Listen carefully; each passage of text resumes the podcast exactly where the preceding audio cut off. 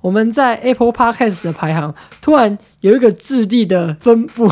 如果我们的观众有一小部分的智利人的话，他应该会在 Apple Podcast 的休闲榜单看到我们的名字在第三十第八名，没有，之前是第八名，现在已经三十七了。在休闲的海马上，我们猜到最高居然是第八名。对，这是我们有史以来最好的成绩。最近其实除了这这件事情之外，我们虽然我们两个年纪也是不小了，但是我们也是跟了一个风。最近有一个 iOS 的一个城市叫做 Clubhouse，然后我们也申请了一个这个 APP，它蛮傲娇的，就是你它不能马上就是使用，而是你要有里面曾经有一个朋友，然后那个朋友他有两个邀请码的名额，他给你之后，你才可以进到里面去使用这个城市。就是刚好我也是没什么朋友，然后突然有一个人就问我说：“哎、你要不要试试看？”然后就跟他拿了回来，要感谢那个学姐。然后我就听了一下，有点像是那种公开的 RC 群。就是现在的有点像，我觉得有点像 Discord 了。Discord 我没有使用过，我觉得就像是有一个平台，然后你可以看到很多很多人，就是即时多方通对。通讯的一个软件，只是它现在里面有很多一些名人，像 Elon Musk 啊，或者是知名的 AV 女优，对，知名 AV 女优，还有我刚刚还有我还有看到呃理科太太啊，或者什么海苔熊之之类的。的人在里面，就是有跟大家聊天，然后我觉得听起来的感觉是不错，因为第一个它的很方蛮方便的，而且你可以你可以听到很多不同的言论，因为它不只是只有限一个人，它就可以开设一个房间，然后多个人一起通话，我觉得还不错。我觉得就是可以，就是以后也许我们可能测试完不错，可能会开一个跟大家一起互动互动这样。如果测试完不错，而且也也有人愿意跟我们互动的话，我们会很感激。请不要把自己讲那么可怜好吗？哦，最可怜。好，反正感觉他现在应该就是在封测的阶段吧。对我来讲就是这样。不过我们 podcast 也是在封测阶段啊，你看那演算法那么烂，对不对？你要找什么找不到？赶快冲一冲我们的排名。对，好了，那我们就准备开始呀！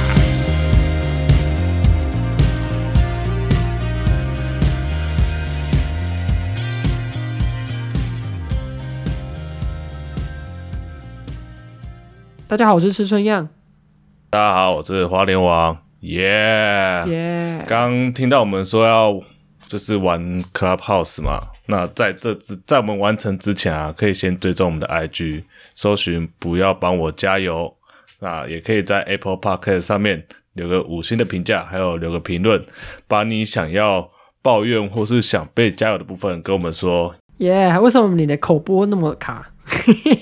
比你好多了吧？没有，我你前面刚刚讲 如果是我讲，如果是我讲，绝对是优美又好听，好吗？绝对是优美又好听。你就是你马上这段我会，剪掉我。这至少还是我剪，好吗？我剪，我剪。好，那我们进入每日 抱怨的部分。每次抱怨的部分不能吵架。哎以后对了我们才说过要讲，今天是二零二一年的二月四对号。，那我在讲每日抱怨之前，请大家也要记得，今天是二零二零年的二月，二零二一年二月四号。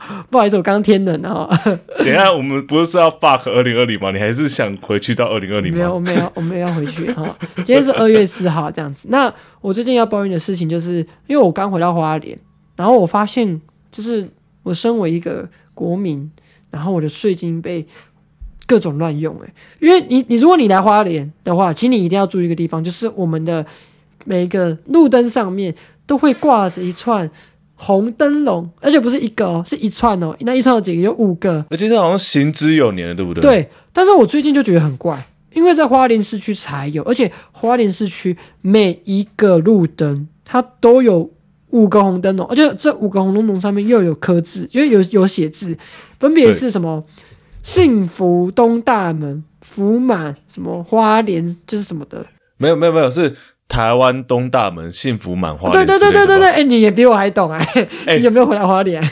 我跟你说，他好像从好几年前就是这样子但这是新的啊，他是新的，他是哦他是很新，他不是如果说挂好几年的话，风花莲又常常下雨，又风吹日晒什么的，那个灯笼的颜色已经就是退掉，它其实是完全新的红灯笼，每年都是新的，所以我就觉得我的税金就是有一点没乱用。还好我的税金好像不是用给他这边的，虽然我是花莲王，但是我的户籍不在花莲。台北人闭嘴。好了，这就是我要抱怨的部分。我就觉得啊、因为我最近常开车或骑车经过，它连那种海岸线那种毫不必要的路灯，它都有五串灯笼在上面。我真的觉得是到底是干嘛？而且最近你如果有来花莲看一下市区，就是我们有一条工程在实行，叫做香榭大道，它卡住我们重要的交通要道，就是比如说我们的中正路，也就是所谓台九线，然后它就是延伸出去，把那个市区一大片的重要道路都卡住。所以如果这个东西做好之后，照他们的规划是要全部变成步行区的。那如果全部变成步行区，那花莲的交通会再重整一阵子。就是感觉配套还没做好啦。哇，那真的会变成香榭大道而。且你最近你要看哦，他们一定，他们又铺了新的地砖了。那个地砖跟就是那个东大门的地砖是一样的。然后我们的政府说，号称五十年不坏。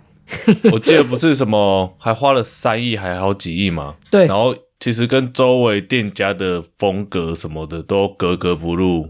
就是黑白的大理石纹，但是花莲的市市容其实并没有整顿成那个样子，然后也蛮蛮、奇怪的。而且再来，你如果去东大门的话，你就会看到它有一个大大的标语说“人车禁止进入”，因为为了要维护那个地砖嘛，对不对？但其实对没有，其实没有，为什么？其实大家都是随便开进去，尤其是摊贩呐，摊贩都会钻这种漏 钻这种漏洞。就是我今天去的时候，就一堆车停在里面，很会钻哦，不错哦。不愧是花莲王的子民。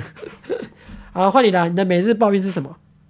哦，其实还是一样，就是工作上的事情啊。如果你是一个社畜，你可能常常就是有的可能要跟厂商接洽啊什么的，那或者是你可能要遇到采购的事情啊。但我最近就是遇到我们很准，就是很很快就跟一个厂商就是很详细就是提出我们报价需求，然后那个厂商就是一拖再拖。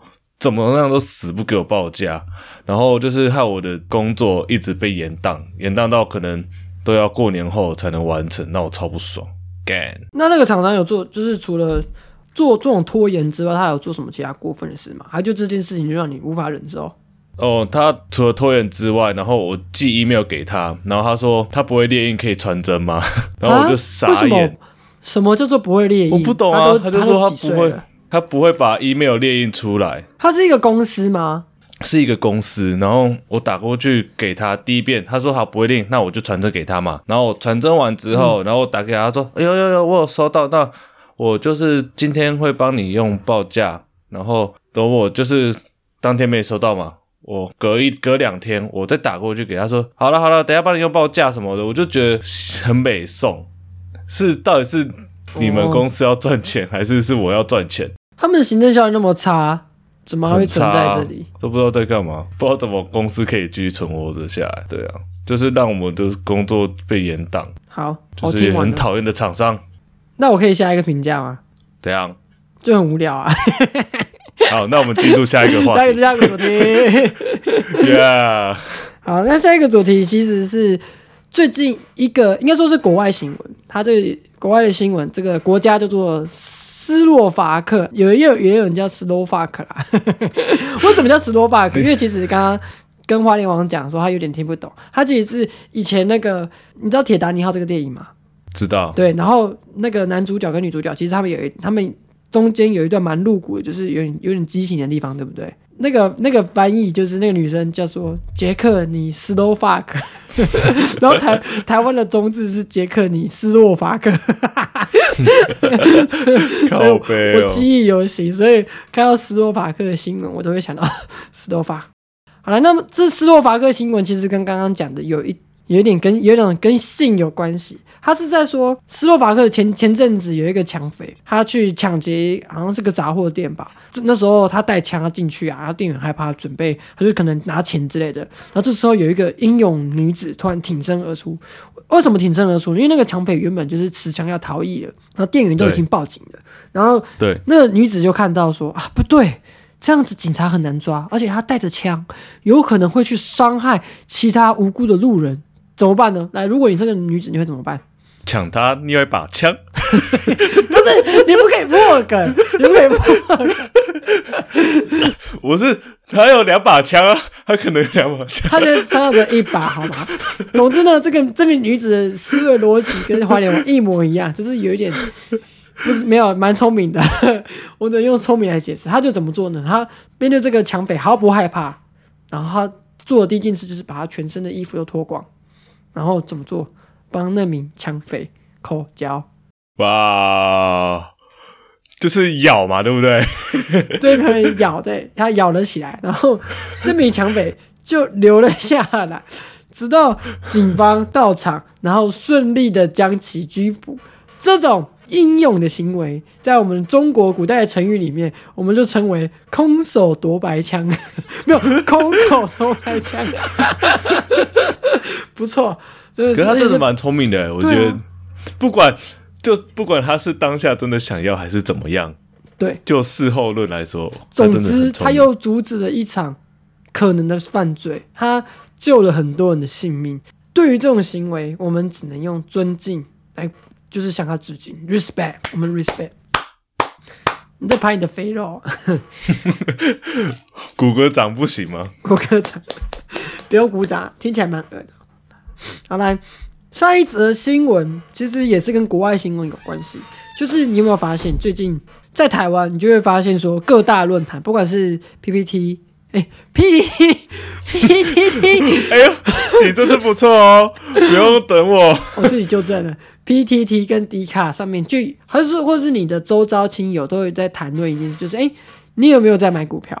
不是吧？是就是走在路上那个打扫的那个阿姨、那个阿公、阿伯，全部都说：“哦，我有买台积电啊。”对啊，最近台积电真的是非常夯。那会会至于这么夯的原因，是不是因为它就是涨幅蛮蛮凶的？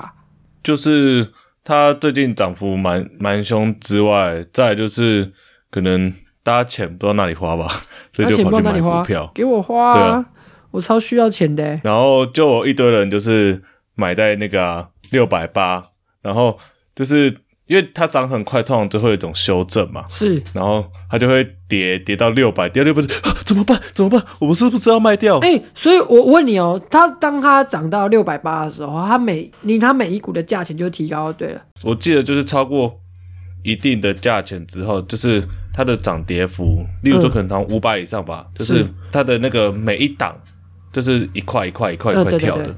哦，所以它越涨越高，那他你买它的成本就要越高，可能一股原本一千块变两千块，变三千块这样子，所以他就买在六百八，然后对，就是买六百八，在台积电来说是个高点嘛。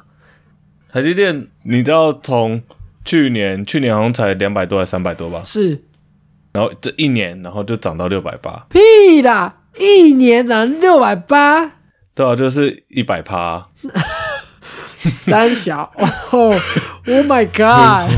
所以如果如果去应该一年呢？如果说我二零一九年我把一百万拿去买台积电，等一下，去年是二零二零，没有，我说前年二零一九年我买一百万买台积电，那么今年这一百万就会变两百万。基本上来说就是啊，哇，基本上哎，投资报酬率好高。那你一二零一九年你有买股票吗？二零一九年我还在。月光族，在月光啊！那我问你哦，啊，你有买台积电吗？我自己有买一些台积电啊。那你有被套了？一些些，我有赚钱啊，有赚钱，就是一直放台积电，就是我要放到它上一千块啊，没有。这个，那我可以私密的请问你，你放了多少钱进去吗？几万块而已啦。哎呦，哎呦，花年我要请客了。不是啊，我我进场时间比较晚。好吧，但我不是那个，就是买在六百八，然后跌到五百五百八十七的时候，毛卖在五八七，卖在五八七的时候，它又最近又涨回到六百三了。对啊，啊，我觉得这个那个那个那一些人，他其实心态蛮不要不得的，就是会有某一些人，就是说啊，这个东西好像很红，那我们就进去做做看。这种人其实就是白痴啊，就是他没有做好任何的功课。对啊。股票市场是这样子，你有你有没有发现前以前曾经有好几个开过类似的店，然后后来又倒光光的，比如说什么蛋挞蛋挞店，你记得吗？哎，干你怎么不知道我要讲什么。哎，我们心有灵犀，这个先不要，这种心有灵犀先不要，我不需要因。为我记得之前有蛋挞店，就是开很多家，然后或者是像什么之前大家都会抢中啊什么的。哦，对对对对对，台湾农民最爱啊，抢中啊对，这个西瓜很赚钱，抢中，结果隔年西瓜超便 all 宜，in，然后就会受重伤。对，还是要先有那个基本的功课做好啦，不然就是这是白痴欸，我觉得。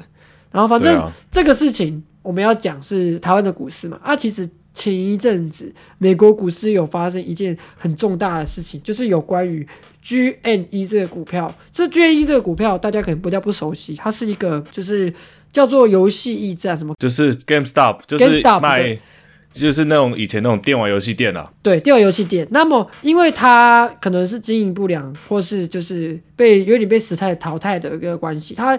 前一阵子的股价就是蛮低的，然后因为股价蛮低的，就有一些机构，它就是看空的机构。那什么是看空？我稍微解释一下。其实股票是可以利用你就是看衰它来赚钱。怎么赚钱？就是你没有这张股票，那花莲网有这张股票。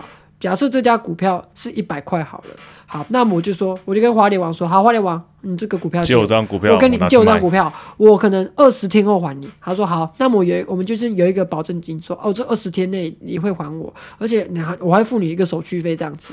好，当我拿到之后，这张股票，我先跟大家说，大家啊，大家这张股票超烂，烂到不行，真的是大家相信我，这张股票一定会跌。这只股票的人就是股股票市场里面的输家。对，买这个股票的人就是烂，这是废物，而且这股票这个烂到不行，这个公司一定会倒。然后很多人听到我的话，而且我又是一个具有权威的机构，散户就会吓到，对，然后就很多人说，哦，好可怕，我要把它卖掉。卖掉之后，这个炒这个股票就会下跌啊。我原本有，就是我跟花莲网这张 这张股票，对不对？那我在记的那一刻，我马上把它卖掉啊。这张股票我们刚刚说是一百块，卖掉之后，我再跟大家散布这种负面消息。那这个股票的价格就从一百块降到了二十块，好了。那么时间到的时候，我用二十块去买回来，我再还给花莲网，所以我这二十块我赚多少？八十块，然后还有一些再扣掉一些手续费啊什么的。所以现在来说，就是这个 Game GameStop 被就是一家放空机构对 Citron 就是做空这样子，是一家还是好几家？就是应该说是有很多家在做空，可是有一家恶名昭彰的，哦，然后这个机构就是在看空它，对，之后面这个发展就是蛮令人奇妙，就是有一个论坛，然后这个论坛里面就有一个人，就是在里面有发文。原本以为他是一个默默无名的人，后来后来发现他其实是在股票经营市场里面小有知名度的一个人物。他就是觉得这个股票他换了一个经营者，而且他的一些公司的措施就是有在改变。他觉得这股票的公司价值会往上涨，所以这股票有可能会涨。他就跟大家讲这样子，然后在那个论坛区有一起一起的讨论。结果因为这些讨论，这股票就上涨。上涨之后，这些放空机构的人，他其实就会觉得怕怕的。为什么？要被嘎了。就是假设我是那个放空机构，然后我跟花莲王借了一百块，啊，我们刚刚是讲说他有赚钱的时候，那啊他怎么赔钱？就是我一百块马上卖掉，然后突然这股票涨到一百二十，还给他的时候，我用一百二十块买，所以我就损失了二十块，我又损失了那手续费，这个被看空看空输钱叫做嘎空这样。我补充一下，就是他们会有一个保证金，股价是可以无限的上涨。对那他会怕你可能没有钱去补，所以可能超过一定的比例之后，他就叫你补钱。那你没有办法补钱的时候，他就把你保证金没收，然后停止你这个放空的动作。对，那这个动作叫断头。哦，原来我们又学到一个股票的名词了。反正一开始的状况就是什么散户去去买嘛，然后对，但其实到后来那个股价，我其实也有也有跟着进去买，我放一点放一点进去玩。反正这一个事情就是越闹越大，散户继续买，它继续涨，空头机构它有点坐不住了，他这样子会赔非常非常多钱，所以他就只好用有点像是公开的呛这些散户啊，说这个股票会很烂啊，这买这些人买这个股票的人都是废物啊，都是一些卤蛇啊什么的。没想到反而激怒了一群人，这些人就把这个股票一直推，一直推，一直推，好像原本一股的价格差不多是四块还五块美金的样子，十块差不多十块美金哦，十块美金。那到后面它涨了到一百一十七块美金，还是一百一十二块美金？到它其实最开始可能可能是散户啦，嗯可能是一些一些人在买，对，一开始是散户，然后到后面很多就是机构，它也加入对，跟着加入，对，对，然后它到最后好像有到三四百块吧三四，百块。然后不只是那一个 GameStop 股票，还有另外一个叫做那个 AMC，就是那个做电影院的，对还有一些其他，例如说黑以前那个黑莓机啊，这些都被跟着一起炒起来。那其实到到后来的那个嘎就是嘎空状况，那个已经是就是机构跟机构在互相比拼角力是吗？因为到后面那个股价那么高，散户哪有那个钱去买？对啊，就是你刚刚说，股票到了一定的机制，它必须要缴保证金，对不对？所以这些空头机构，它没有办法去缴那保证金的时候，它就会把它就会去平仓，就是把里面原本有的股票卖掉。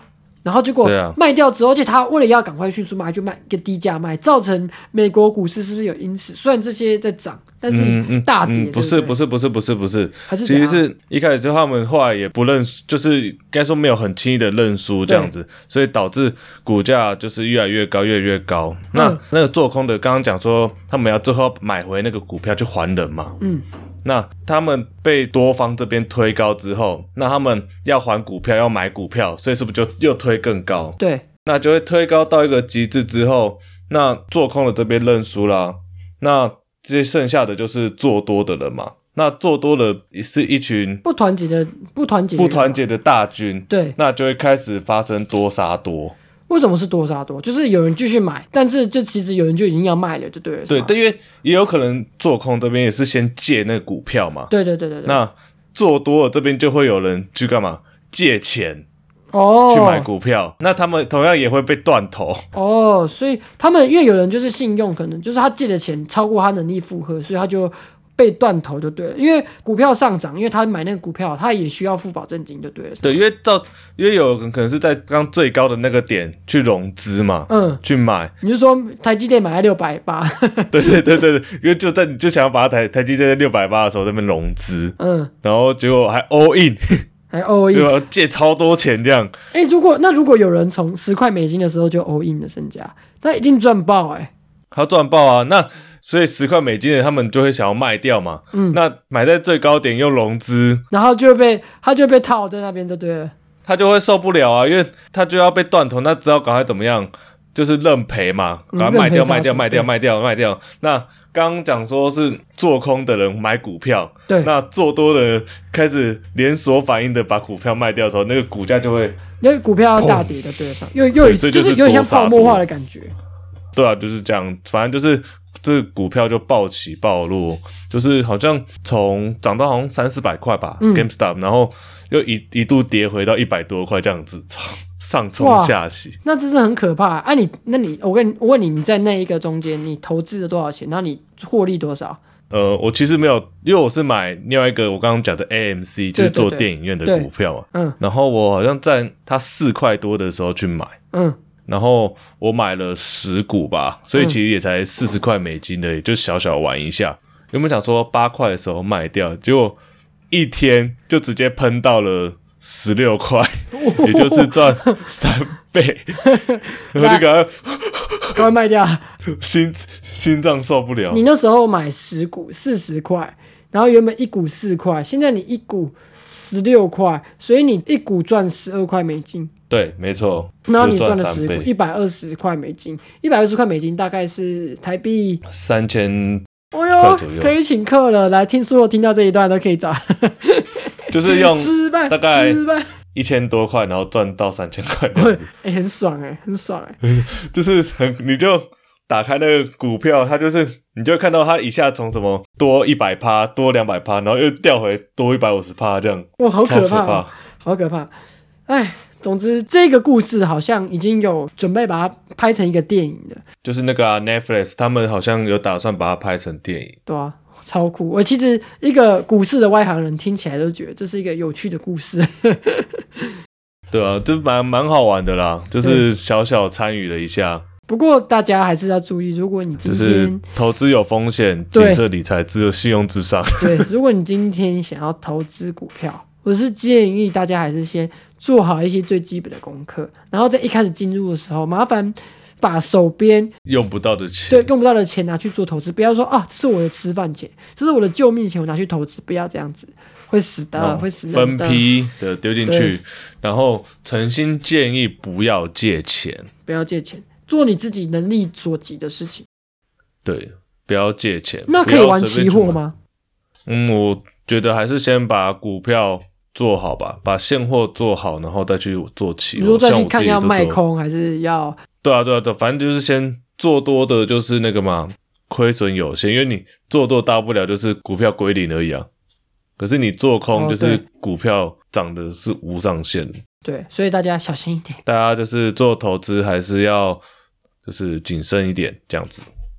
对，我不想看到有听，就是我们的听众因为玩股票，四楼到一楼的速度比我们还快，这样子哦，就是慢慢，大家都是什么事情都要慢慢来哦。好，那接下来下一则新闻是是国内新闻，国 是国内新闻嘛？我们有中央电视，我们是 这么统派嘛？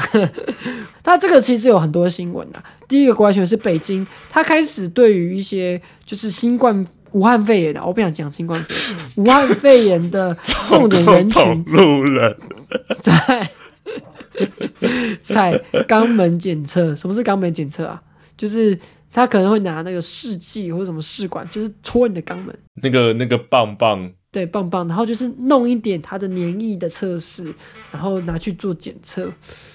我自己是觉得有一屁股有一点痛，还好我在台湾。不是可以用在可以用嘴巴就好，为什么还要用屁股？不得恶吗？我觉得这件事情我们没有医疗专业，我们还是不要批评好了，不要被不要被骂。如果有医疗专业的人对愿意在底下欢迎跟我们分享你说对的为什么肛一定要肛门检测？肛门检测的效果跟口腔或鼻腔黏膜它们的效果有差别吗？那哪一种会比较好？你推荐哪一种？我希望如果有这么你知道善良的听众，这方面的专业的听众，我们会好好感谢他。那刚刚赚三千块的呃花莲王会请他吃饭，不是吧？谁的薪水比较高？如果是正妹的话，我觉得你会请哦。我不会，我觉得我有女朋友了，你才不管！我有女朋友，我认识你那么久，有女朋友你照吃啊！他女朋友听到了没？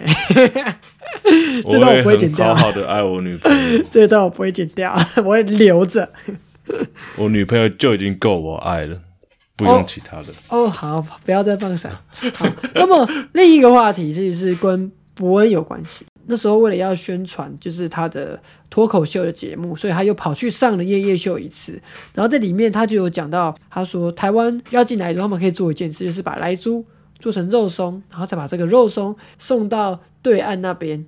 就是所谓的中国去做销售，反正大家也不知道，对不对？结果对岸对这件事情的反应好像非常大。第一个，有中国网友翻墙来 YouTube 截取了这一段，跑回去微博那边发了。结果之后，中国的反应是怎样？知道吗？中国禁止台湾的猪肉进口了。来，请问嗯你对于这一段的感觉是怎样？就是中国禁止台湾猪肉这件事情，I don't care，我的我的一个想法也是 I don't care，因为台湾猪本来就吃不够啦。对啊，你看现在台湾猪，干之前因为来猪要进口的关系吧，很多店家都说他用台湾猪，结果它价格也顺便涨了一下，我完全不懂哎、它涨涨个屁！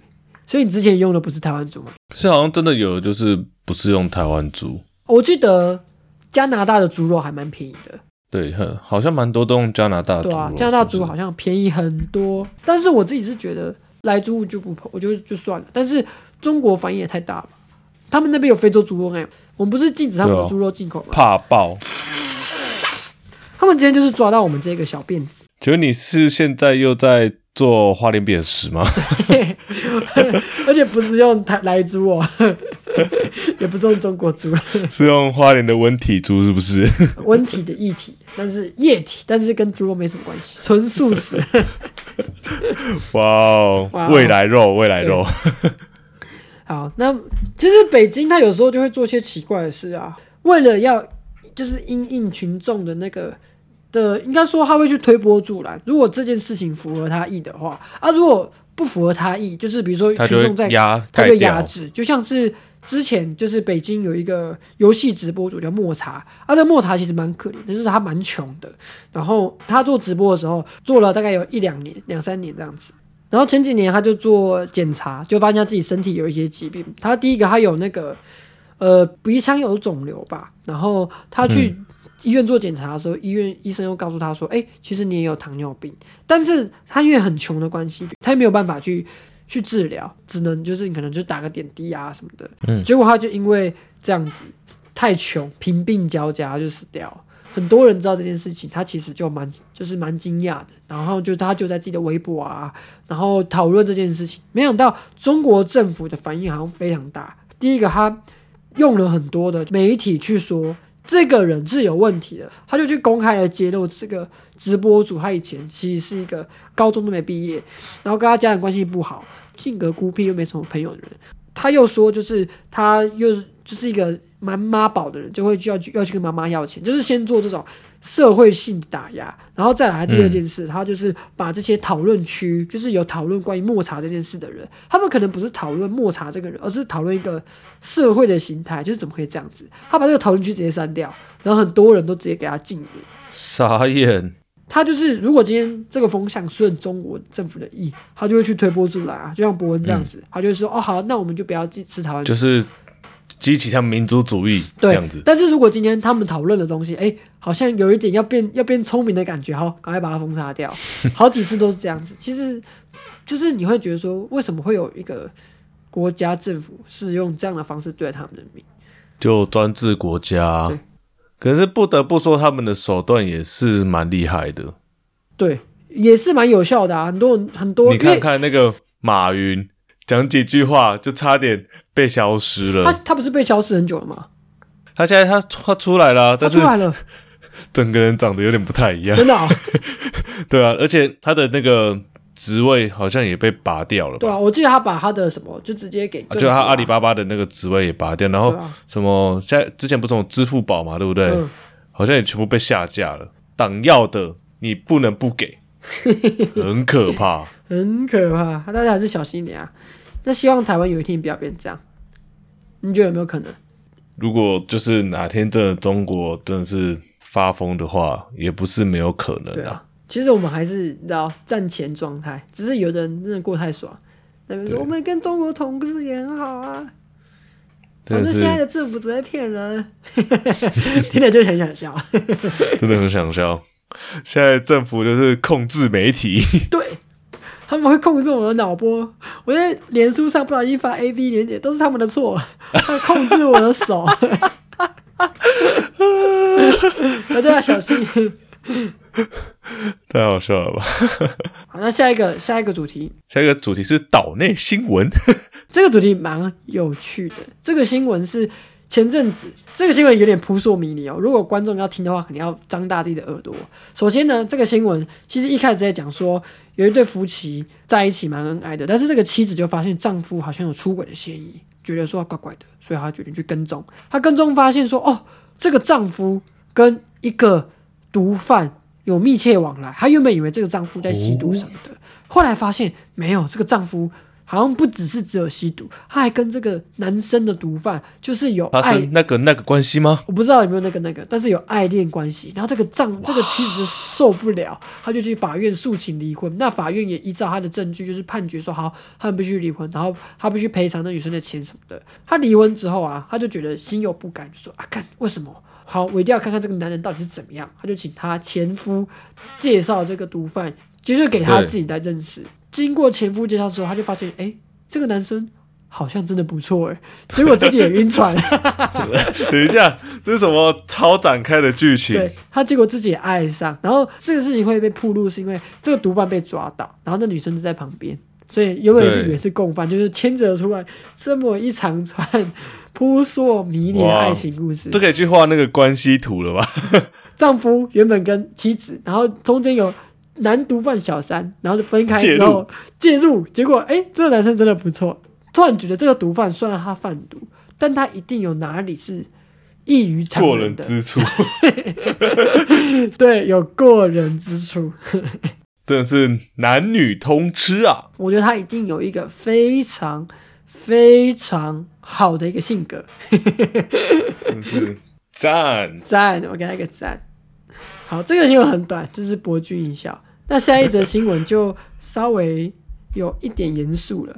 前阵子好像有一群人，年轻人开车嘛，对，好像骗父母，忘记他是哪里人。总之，他们骗父母说要去垦丁玩。那这群年轻人他其实是未成年的，他们父母以为他要去垦丁玩，但是他们可能以为是搭火车去，你知道肯定搭火车应该是可以到，他们没有，他们租车好像是跟人家借车肯定哎，呀，肯定带我车没有办法到。没有没有办法到吧？好，对不起，先跟肯丁人说抱歉。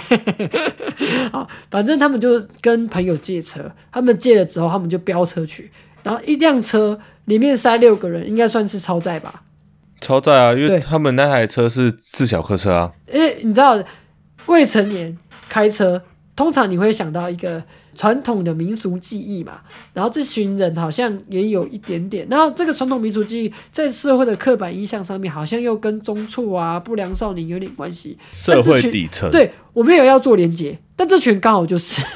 那么这些人他们的喜好东西其实蛮好抓的，比如说他们的车就是什么车，马自达，又 是马自达这种，就是你在路上看到很多八加九会开的品牌啊，然后他们就开在马自达，好像开到台江的那边，台江大道，时速好像是一百多。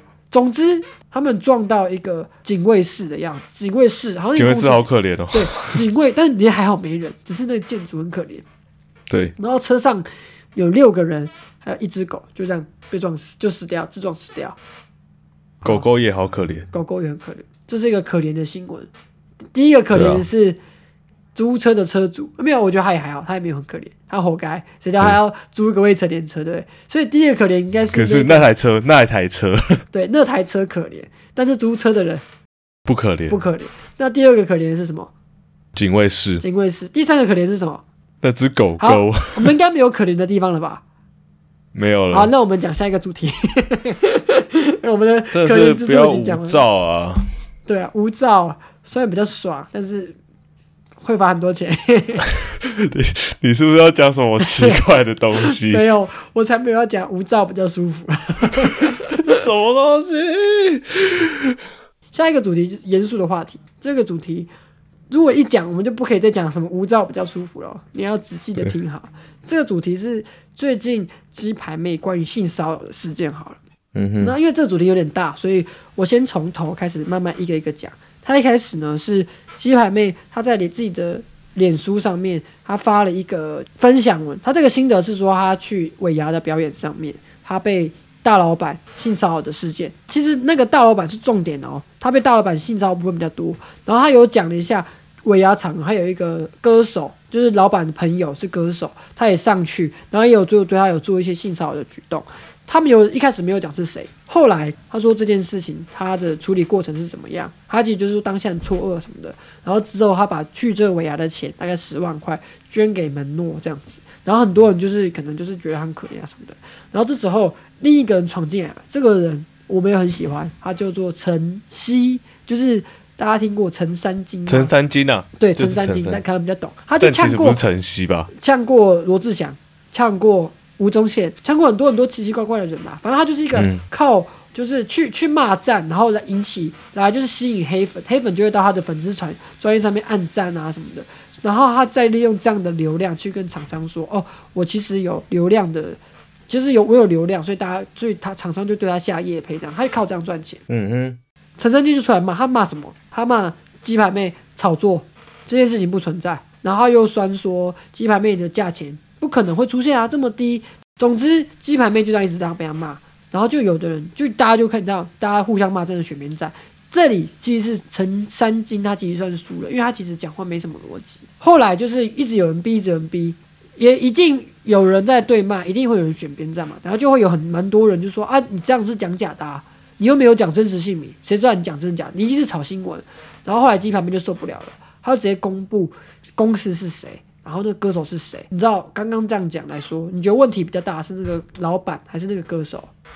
嗯，我觉得都有问题吧。对，都有问题。那鸡排面的篇幅很大一部分是在讲那个老板对他做了什么性骚扰。比较小篇幅讲那个歌手对对他做什么性骚扰，对，但是他一公布出来的时候，这个公司反而没什么事哦，反而那个歌手有事。那个歌手是谁？叫做翁立友，翁立友有事。那么大家应该也知道，鸡排妹在前一阵子，她其实有资助一些呃反科的粉砖，就是然后还有就是她算是蛮挺绿的这一些粉砖，还有我们现在如果你有上 P P P T T 的这个脸书专业的一个就是粉丝团的话，其实你会发现这这个版主他其实蛮蛮挺科的，蛮有科的，就是对，而且对于绿的这边蛮有恶感。他们其实就有一点在嘲讽这件事情。其实 PPT 他们蛮蛮不喜欢民进党的，我多少可以理解，但是我不晓得为什么他们要在这个贴文底下开始嘲讽鸡排妹她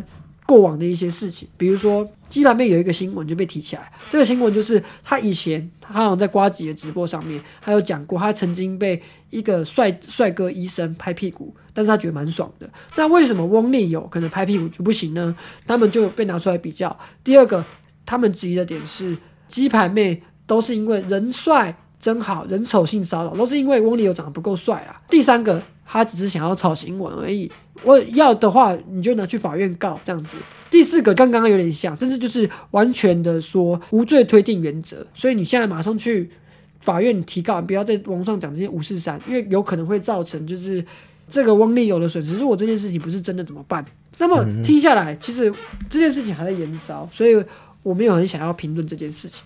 你只要等就是事情再明朗一点呢？事情比较有一个论调出来的时候再谈后面部分。而且我们在录音的这一天，其实鸡排妹好像就有释放出讯息，可能过几天会去跟翁立有来一个正面对决，就是有点像是同时开一个记者会这样子。直球对决。对，然后但是我没有要想讲这一件性骚扰的事情，因为我觉得，因为我第一个我觉得一定有人讲比我们更好。我想要讲的事情是，我想要问你，你觉得？这样类似的案件，在法院没有判决，甚至是没有任何公开证据的情况下，两两边的人可以可以上自己的社交网站或是公共的场合讲这件事情吗？我我觉得啦，因为社交网站这些什么的，本来本来就是属于自己的东西。其实我觉得这些话都可以讲，那就是你要对这些话负责，这样。所以你意思是说，当然可以讲，但是要负责就对了。反正就要负责讲这些，对，当然要负责。那那我先跟你讲一个案例，因为其实蛮多底下回文的人，他们都讲一件事，就是马佑新事件。什么是马佑新事件？就是他有点像是之前我们说被仙人跳。什么是被仙人跳？就是今天一个男生，他可能跟一个女生发生什么关系之后，这个女生突然说他不是合意的，他是被性侵还是怎样的？他就是逼他签本票，逼他逼他要干嘛要缴钱，所以就告他，让他。这个人深受就是社会舆论的压力，甚至法院的判决。结果马耀星他是一个台湾本土艺人，他原本就是可能跟一个女生有合意性交，还是怎样的，反正就跟他有关系。然后这女生反告他，但是在告他的过程中，大家都说新闻曝光，大家一第一瞬间都说这是他的错，他的错，他完全百口莫辩。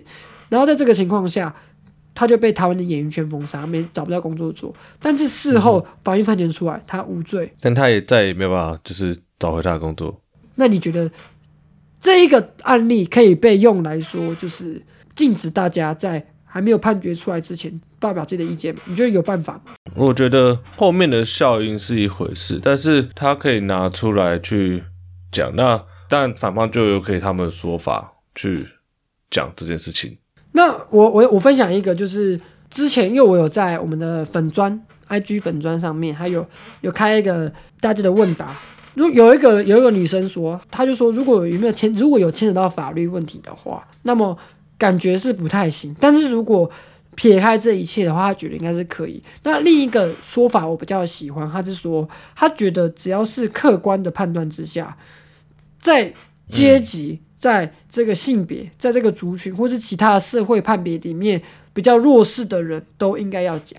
什么意思？就是比如说今天可能。花莲王他是一个具有权威的社会人士，就是说我可能是一个总裁之类的。今天他可能涉及了一个他性骚扰，很有可能发生啊。只是他今天不是总裁而已。那么他今天性骚扰一个女高中生，好来，那么今天这个女高中生可不可以站出来发言？可以。那这个总裁可不可以站出来发言？我觉得也可以，都可以，也可以，对不对？都可以。那么谁更应该出来讲话？这时候一定是。高中生要穿，应该说应该说不是女高中生，而是在相对之下谁比较相对之？下，在社经地位来说的话，应该会或是一些呃拥有资源来说，应该会是女高中生会比较，少。因为再再怎么样，总裁的确是有比较多的钱，他可以请比较好的律师，他可以对对自己做比较好的辩护。那么这个女高中生她唯一拥有的办法是，除了法院之外还有什么？就只剩下公众平台啦。那么，请问你鸡排妹跟翁立友哪一个算是比较弱势的？哎，这我不知道。好像没有，对不对？好，一到三张来说，鸡排妹其实算是比较声量比较高的人，对不对？但是一他提到的那个现场的那些演艺圈的辈分来说，董立友应该是比较这个强势的一个人。对，当然是。所以在演艺圈辈分来说，对翁立友赢鸡排妹；在网络上声量来说，鸡排妹原本应该是赢翁立友，但现在不一定。为什么？因为现在被炒作起来了嘛。在这样的情况下，翁立友跟鸡排妹他们两个，你觉得有谁有比较就是弱势吗？嗯，应该目前以我们的同温层来看的话，应该是鸡排妹会比较占一点优势啦。占点优势。好，那我再加一个。那今天谁是受害者？今天以就是目前的看起来鸡排妹是是对是受害者，对，翁立友这边没有明确的反击说他没有做这件事情，他用了什么舞台效果来去遮掩这些事情。在这样的情况下，你会发现在彼此的背景来说，大家是平等的，但在那个工作场域上面，就是尾牙当场，鸡排妹绝对是弱势的。为什么？